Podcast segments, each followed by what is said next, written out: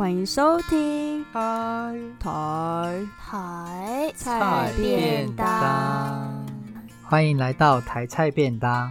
我是阿辉，我是格瑞斯，我是尾鱼。哎，真久无食到火鸡肉饭便当，是在嘉义是不是？从嘉义来的是不是？我不能想念火鸡肉饭吗？我真的很想。好啦，那我们今天的主菜要来聊聊呃林佑轩的《女儿命》这篇就是短篇的文章，我们之前都我们三个之前都有看过。那我还蛮好奇，就是你们第一次看跟第二次看有什么不一样的想法吗？我其实已经忘记了第一次看的时候是什么想法。哎、欸，你真的是没血没泪耶！可是，可是我是记得。就是这一次再看，我是觉得很感动。那你有哭吗？所以第一次不感动啊？都没有，就是第一次跟第二次应该看起来的感觉是一样，我是这样觉得。啊，居然有一样的这件事情。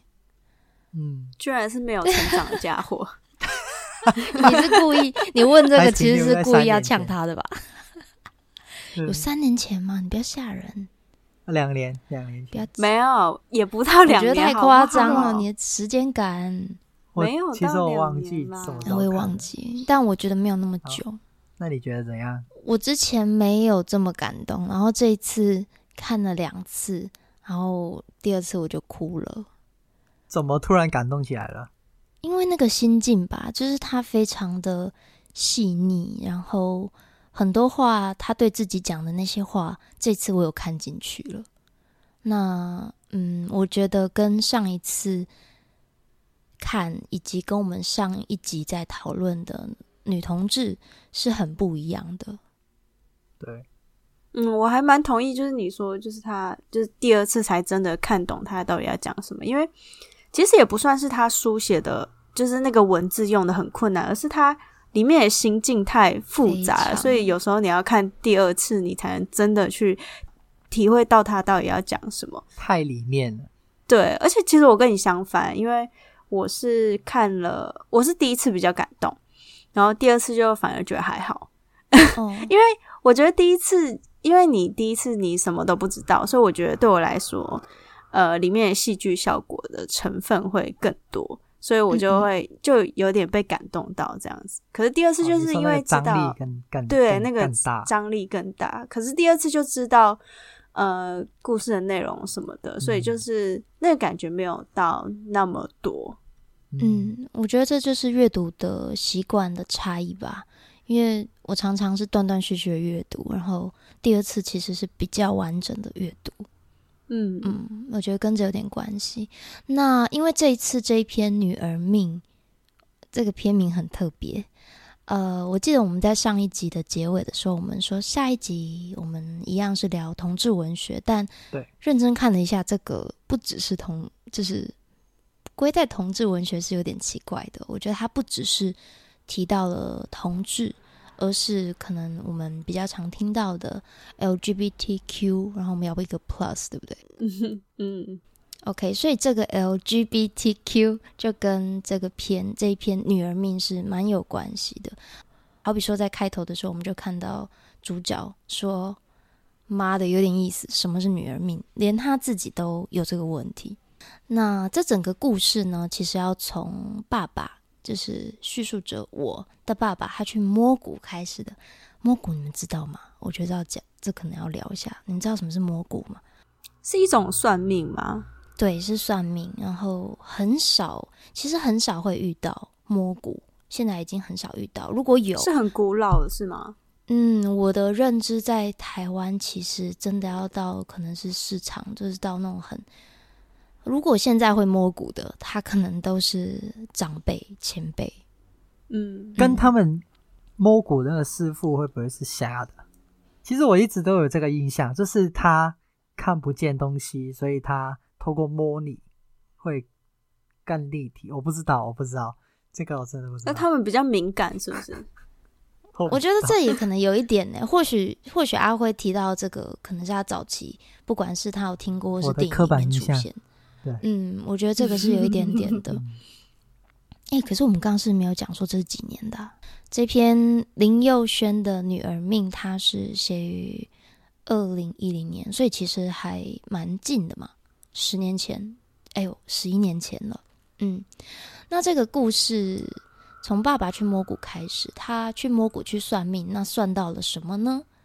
他算到了他之后，他呃算命的跟他爸爸说他有女儿命。嗯、好，所以故事的最一开始。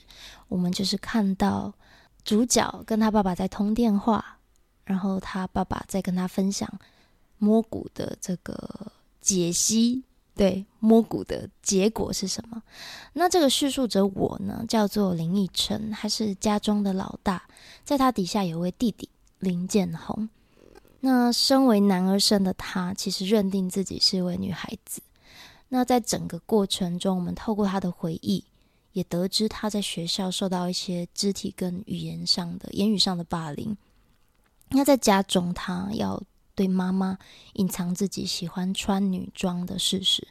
可是到了故事的最后，最后的最后，林奕晨他以一位变性者的身份穿上了婚纱，跟另外一半步入礼堂。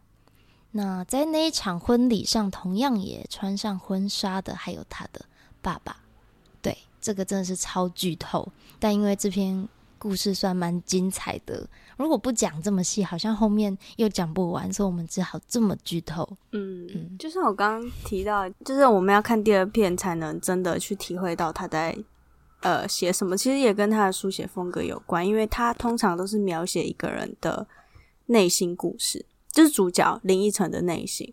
那他的内心就真的是非常的曲折，然后他又不断的在跟自己讲话，嗯、然后就是很少有那种对话的场面，通常都是他自己在跟自己呃搏斗啊，内心戏很多啊的这种场景出现，又或者是他转述，对，转述谁跟谁说什么话。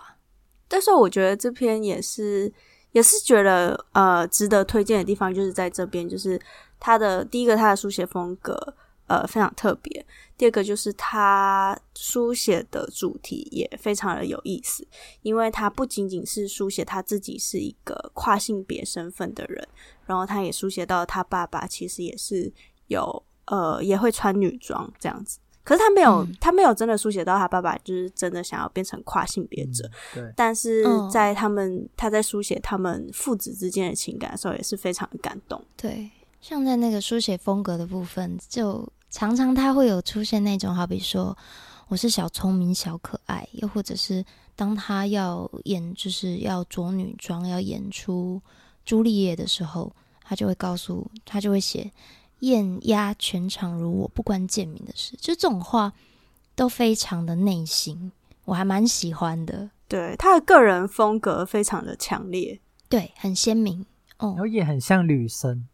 会讲的话，我最记得就是提到这这一点，我最记得就是一开始第一幕，他爸爸跟他在打电话的时候，他爸爸在描述摸骨的时候，那个场景是他自己边在化妆，就是我在画眼影，我在画唇妆，我在上粉扑之类的场景，哦、然后整个对比就很大，然后让我会觉得。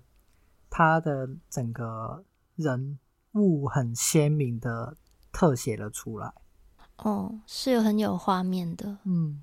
可是，在那个时候，很有趣的是，嗯，在那个时候，我们不会意识到说性别是什么问题。就是即使我们知道，哦，这个主角他正在化妆，边化妆，然后一边就是可能扩音吧，嗯、就是跟他爸爸讲电话，也不觉得今天主角是男是女是。是任何有什么问题？应该说我们会有一个预设，就是她是女生，嗯、因为就是第一个就是她的标题就是女儿命嘛。对，嗯，对。然后接下来她又说她她穿上她的裙子啊什么什么的。虽然她在字里行间其实有稍微透露出呃她可能是一个男生，但是我们就是有那种预设的心理，就是哦她是女生。会诶，我们被骗过去了。对，被骗过。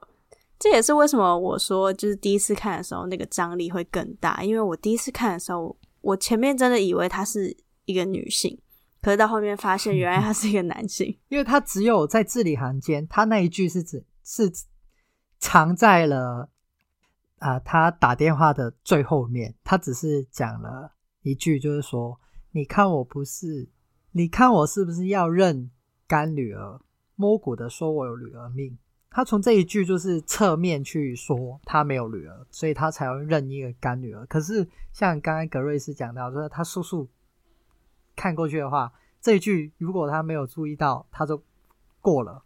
对，他都藏在这种很很很细节的地方。对啊，其实也就是一方面，其实刚刚、嗯、呃，维玉有讲到说，我们在刚开始看的时候，根本不会去意识到，或者说去怀疑这个主角的性别是男性还是女性，甚至我们根本就不会去去思考这个问题。所以，其实我还蛮好奇，就是男女的界限到底是。如何形成的？就包括我们看到女儿病，我们就真的觉得哦，她是一个女性作为主角，嗯、就是我们好像脑袋里面内建了一个预设的刻板印象、主观印象，对，刻板印象。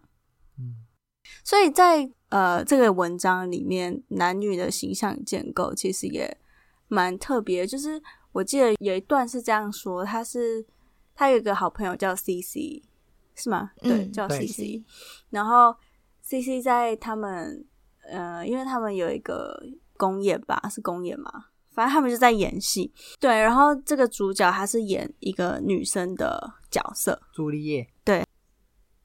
对。然后他在下戏的时候，他就一直没办法脱离那个演戏的身份。然后他的朋友 C C 就跟他说：“你是男生欸。”嗯。然后那时候他才就是惊觉到，哦，他是一一位男性，就即使他。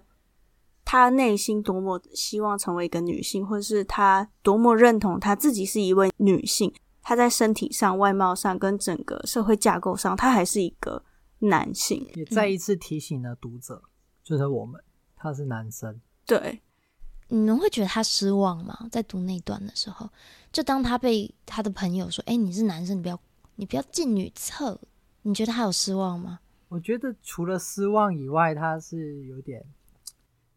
呃，他很自我，对，他其实是一个很自我的人。他好像没有觉得哈，你怎么这样对我？可是他是觉得没有啊，我是啊，你怎么说我不是呢？那种感觉。哦，对。可是他的这种自我，也就是体现出他自己是多么讨厌他。就是应该说，他一直都知道他是男性，他有男性的身体。嗯。可是他透过就是这种不断的自我催眠，就是哦，我。我不是男性啊，心理的建立，对，心理的建立，就即使旁边的人怎么说，他还是要就是自我催眠的那种感觉。对，对对对，有这种感觉。所以其实，在一开始，他一边化妆一边听爸爸算命的时候，也就因为化妆嘛，然后穿裙子，所以就像格瑞斯刚提到的，基本上就预设她是女性。可是到了像刚刚我们说，他跟朋友 CC 去。然后他们一个演朱丽叶，一个演那个罗密欧。罗密欧好，在那一幕，他们他们演出结束之后，他们是逛专柜嘛，要去买那个化妆品。嗯、可是，在那一幕，那一幕实在是算是里面算蛮冲突的一幕。嗯就是说，那个 林奕晨跟他的朋友 CC 在就是演出完《罗密欧与朱丽叶》之后，他们一起去专柜要去买化妆品。可是才刚到柜上的时候，就有一个贵哥，我第一次听到这种称呼。嗯、好，贵哥，然后就他他叫他他叫他 New Health，、嗯、对不对？New Health，新对 New Health，然后呃，就是意思就是男扮女的，对，男扮女装这样子。然后这个 CC 一听到他这么讲，他就反呛他，就是就是反正就是说男同志，他是叫死 gay 吗？死 gay。好，对。对。所以在这边我觉得很有趣的是，诶，同样两个生理男，可是其实所谓的跨性别者跟男同志是有对立关系的，在那一个场合里，我们看到他其实是互相有冲突的。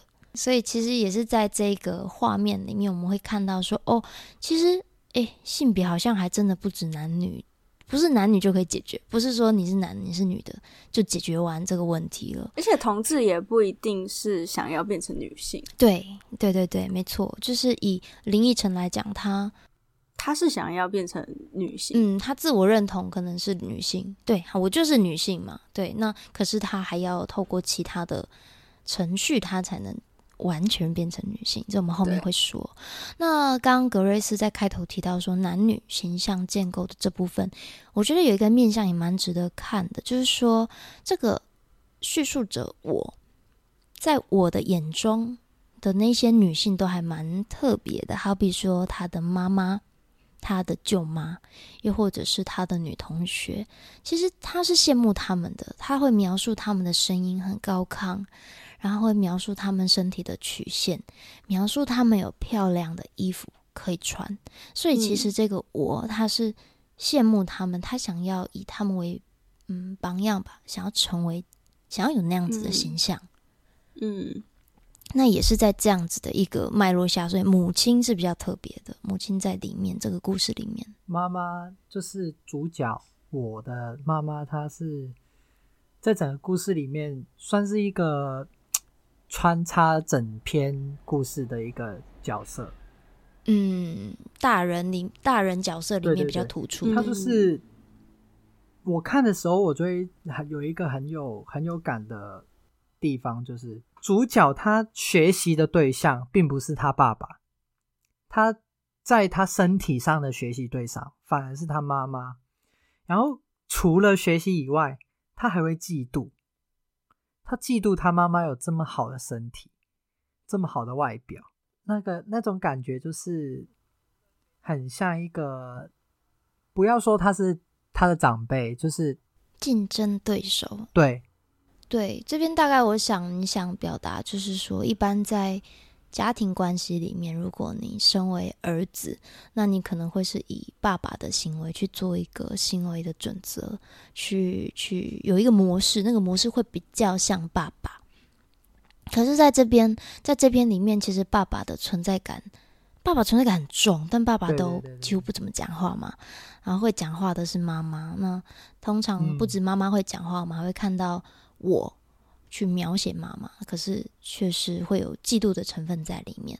那除了妈妈这个角色比较特别之外，我想作者他也很会写身体的描写，因为我想身体是一个最直接的差异吧，对不对？就是说，今天我要去描述，我要去叙述男性、叙述女性，除了性格之外，我们还会描写他的外在。所以作者其实，在里面我印象蛮深刻。除了呃，OK，他会用肉球去呃去描述，那应该是睾丸吧？好，就是可能好比说两颗肮脏的肉球。当然，这个肉球它在结尾也有一个转折，它变成绣花肉球。那他也会描写胸部啊、腰部啊、臀部。那在爸爸的身体。他虽然没有描写很多，可是他用一种很美的方式去描写老人斑，对，我觉得他写的还蛮美的。嗯，他一方面用这么就是露骨的方式去描写身体，可能也是因为，呃，就当然他因为用身体去描写是最直接的，可以分辨男跟女之差。然后一方面也是因为他很讨厌他自己的身体，嗯、所以会用一种很厌恶的心境去。描写自己的身体，其实看了还蛮觉得蛮恐怖。对啊，他在描写他讨厌自己身体的那一幕啊，他是因为透过那个被霸，就是被一个男生他喜欢的男生伤害，嗯，然后他就会觉得，因为他有这样的身体，那个男生才不喜欢他，嗯，就也越来越厌恶自己的身体，就很很想要快点，就是。摘掉两颗肉球，这种这种听起来有点像那个猫咪结扎还是什么的，应该也是超多的意思吧？你刚刚说摘掉两颗肉球，我就想到昨天我滑 IG 的时候看到一位兽医师，他拍了一张很可爱的照片，可是其实是猫咪就是被拿掉这样子。嗯、好啦，就是刚刚有从就是心理层面去聊说哦，这个。这个文章里面是如何建构男女之间的界限？像是主角林依晨，他会就是一直说服他自己，她是一个女生啊，她长得很漂亮啊什么的。对。然后同时，他也会透过别人身边的人去学习如何成为一个女性，然后去建立对于女性的形象该是怎么样子。然后他最后呢，也真的呃有做了手术，让自己的身体真正的变成一个女性。所以在这个方面，就是他从心境上到别人到身体上的改变而产生的认同感，其实我觉得也是跨性别者就是在讨论跨性别的时候一直会被提起的一个问题吧，就是。为什么一定要改变你自己的身体，你才能真正的变成另外一个性别？以林依晨来说的话，就是他为什么一定要，就是真的切除掉什么，真的改变了身体上的某个器官，她真才能变成女性呢？就假如说心理上的认同，她自己是女性，跟别人认同她也是女性，像她的朋友或者是他的家人认同她是女性的话，她为什么一定要做身体上？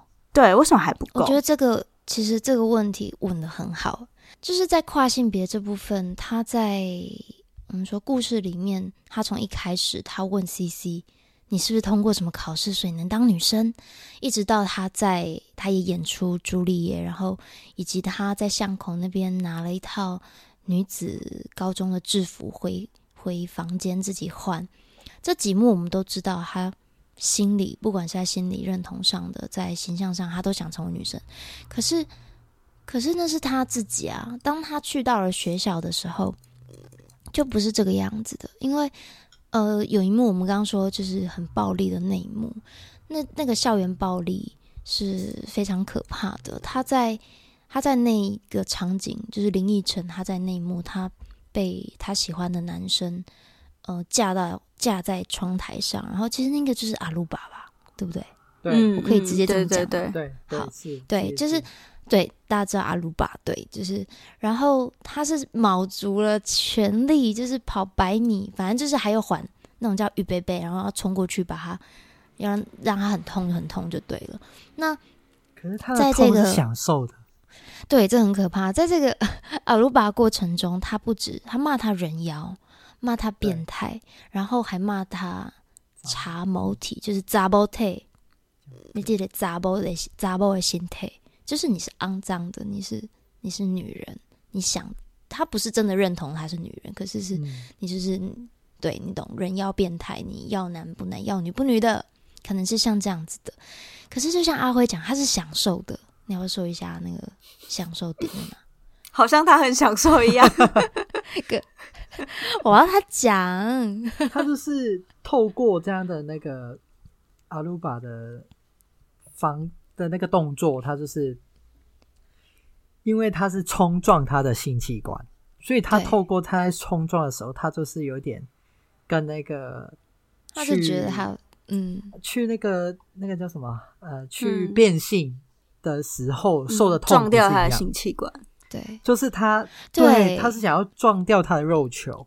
他就说，你就反正那个是，他是叫肮脏的器官嘛，对，你就把它那不必要的，你就把它拿掉吧，就是撞撞也好啦。反正哦，你是在你爱我，然后你要帮我做这件事情，这样子。对，他甚至说那是初夜，对，因为流血。对啊，很可怕。哎，对，有流血，有流血。嗯，所以这个校园暴力其实就是。它反映的就是一个社会规范下的我们对特定性别的刻板印象，也就是说，如果你跳脱了特定的形象，也就是说，你只能是男人或女人，那就会有一股力量，不管是恐惧的力量也好，又或者是这种不明就里的、不明就里的憎恨的这种力量，它是很。其实这种力量很大。嗯，就从小到大，我们就是我，我不知道你们两个会不会有，就是我，我觉得应该都多多少少会有。就是你从小到大，你的选择，你应该要做什么？就是譬如说，我是男生，我的选择就是不能选红色的玩具，不能玩洋娃娃，我不能玩公仔，我就是只能玩、呃、消防车，对，车子，然后一直说到车子，然后一些。比较阳刚性比较重的玩具，让、嗯、我想到连那个抓周都要限制，嗯，抓周的礼物、就是，虽然就是这样看起来是限制啦，就是是啊。然后我就想，突然就想到，就是那个，因为他们的学校是男女校男校，嗯，对男校，他读男校，其其实这种就是其中一种的限制啊。就是我有稍微去查一下，这种男校女校其实它都是叫单性别教育，就是啊，它是从很久呃二十世纪以前啊，它是主流，就是不像现在男女校，因为他就是想要你分开，因为有宗教的背景呢、啊，他不希希望太早恋爱或是太早那个。发生性行为之类的吧，然后所以他就是限制你只能男生女生分开读书，也是因为这样才会有爱情片出现呢，对不对？因为分了男女校啊，然后这时候就会有什么下课男男生要在女校外面等女生的那种爱情场景，还要下雨不屑，对，是没错，对，然后就撑着伞这样子，可是到现在来说，这种学校。还是有啊，存在必要吗？不对，我的意思哦，必要哦，就是他已经呃，是不是可以改改变？就像以前静宜大学，它是女校啊，现在变成我都不知道。OK，那很久很久以前吧？对啊，现在讲那个，他一开始出来就是很久以前的。嗯，也是。对啊，对啊，其实我以前读的那个五专。你讲到女校，我就想到我们虽然不是纯女校，但是呃女生居多。然后我印象很深刻，就是在专三升专四的时候，我们要重新换一套制服。然后呢，那套制服从让你从原本的百褶裙变成了 A 字裙。阿辉，你没有穿过 A 字裙，对不对？他应该要穿过吗？他 他是不是要想你？哦，好。我跟你说，A 字裙真他妈有够难穿，真的难穿。不是，这是反正就是一个动作太大，它就会 bicky，就会裂掉的那种很窄的窄裙。嗯，对对啊，所以其实你可以透露一下 是哪一间学校？透露什么？透露什么？你要透露什么？一直换没有啊？哪一间学校？我刚刚查了，我刚刚查了一下，那个静宜大学是那个一九九三年的时候才变成。哎、欸，那还蛮蛮晚的。我也觉得有点晚呢。但嗯，对，对，anyway，就是男校女校应该会越来越少了吧？而且我觉得这种单性别教育，你在那边三年或者五年，其实是影响蛮大的。回到女儿命，呃，我觉得这整篇故事，因为我们是以以女儿命为开头嘛，可是真的要到整个故事要结尾了，也就是林奕晨跟他的另一半结婚的当天，好像才他才正式成为女部的你。好比说在那一天，他就我们就看到他会对自己说：“你急个鬼，羞羞脸，这个你。”是第应该是第一次出现女字部的你，也就是他好像打从心里认同自己是个女生了。那变性之后，对，也是在、嗯、对，就是在这一场婚礼里面，我们看到他变性。他不止就是颧骨，然后呃，他喉结手术，他甚至还就是他还装了阴道扩张器。嗯、哦，所以其实他是。一连串的由内到外，真的都要身心合一，换了一个身体一样。对，要换一个身体，他才能正式成为那个女生，嗯、女部的你。对，嗯，对。讲到最后面的时候，我刚刚一开始的时候不是说我觉得很感动吗？嗯，就是从这边的时候，我就觉得很感动，就是嗯。他里面他的爸爸的改变，前后的改变会让我觉得很感动的点，就是他爸爸一开始的时候还会加注一些社会的刻板印象，就是叫他结婚，那个结婚，结婚，女儿叫他女儿，儿子叫儿子结婚，对，然后叫他生小孩，叫他，然后像他妈妈也会跟他说。交女朋友给他看，对。可是到这边，他爸爸还跟他在结婚那一天穿上他的婚纱，嗯。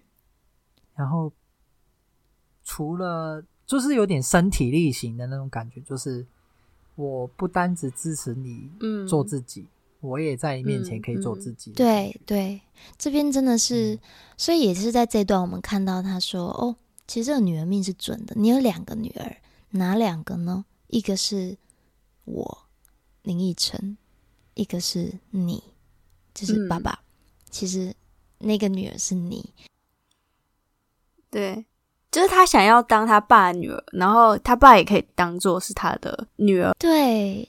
对，这这这段就是我最后想要分享的。啊、这我这比较长啦，但是我觉得这句话真的还这段文字还蛮感人的。嗯、好，我要开始念了。我看见他已拉不拢，背后拉链，铜板黑花随浮肿肌肤绽放白浪之间。爸，你做女生还要加油。看你像看旧的我，在蕾丝啊钢圈间跨半天跨不过来，又怎样？父亲，你想当我的母亲，女儿，我支持你。来生若有来生，换我做你的阿娘，我们是全新的一对母女。哎，我觉得我就是读这一段，然后细读才哭的，怎么这么感人啊？我第一次也是看了这一段，然后觉得很感动，就是这段吗？然后他就是帮他拉拉链的那那一幕，我觉得非常有画面，觉得很感人。这样子，就是他们双方都可以。呃，做自己，然后可以认同自己的身份，这样子。而且他把他的老人斑形容成铜板黑花，这其实爸爸老了，老到有老人斑。嗯、那可是那个老人斑是绽放在白浪之间，嗯、也就是婚纱。对，嗯嗯，对，就是对。而且他说：“女儿，我支持你。”但当然这。对啊，这完全是母女会做的事情，就是女儿结婚，然后妈妈帮自己的女儿拉上那个婚纱。嗯，要说酸，其实除了感动之外，我觉得有一点酸，就是说，一直要到来生你是女人身体的时候，我们或许才能成为一对真正的母女。嗯、因为爸爸，这也是格瑞斯刚开头讲的，就是你说。爸爸虽然穿了礼服，穿了婚纱，但他没有走出去，对不对？哦，这是我们在开录之前，开录之前说的，对，就他可能只是在那个换衣，就是可能只是林依晨脱下那个婚纱，然后给他爸爸，给他穿，对，对看看自己穿的时候是长怎样。但是真正他出去面对那些来宾的时候，他还是穿着西装的。当然不是说这样。嗯对，当然不是说这样不好啦，只是所以这也跟这一句话做对比。若有来生，换我做你的阿娘，那有点会让我想到说，哎，下辈子要生对性别这种感觉。我看的时候是有一点点难过，嗯、有一部分难过来自于这一段。嗯，嗯，我想这也是跨性别者就是。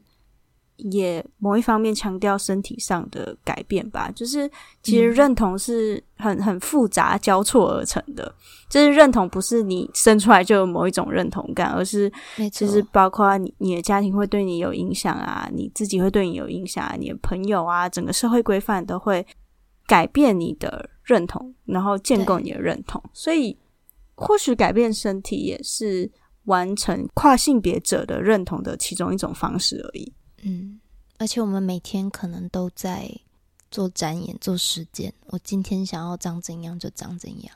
好，那我想我们今天就聊到这边。耶！Yeah! 哇！感谢大家听到第十集，耶！欢呼就是因为我们要休息一下。我们的第一季来到这里了，到一个尾声。今天是第十集嘛，对不对？对，刚好一季。对，结束。那可是这样，是不是要说一下心得啊？第二季的第一集再跟你跟跟他讲，对，讲一下那个心我们的心路历程。好啊，所以我们接下来要休息一个月。对，也就是说这一集上呃发布，对，这这一集发布的时候是二月四号，那我们会在三月十一号，我们多投放。多多的投放一个一周，三月十一号的时候再回来。对，我们要好好的过年一下。对，哦，对，讲到过年，所以听到这一集的时候，基本上已经接近了。哎，天哪，我的发音跟阿辉一样，农历过年。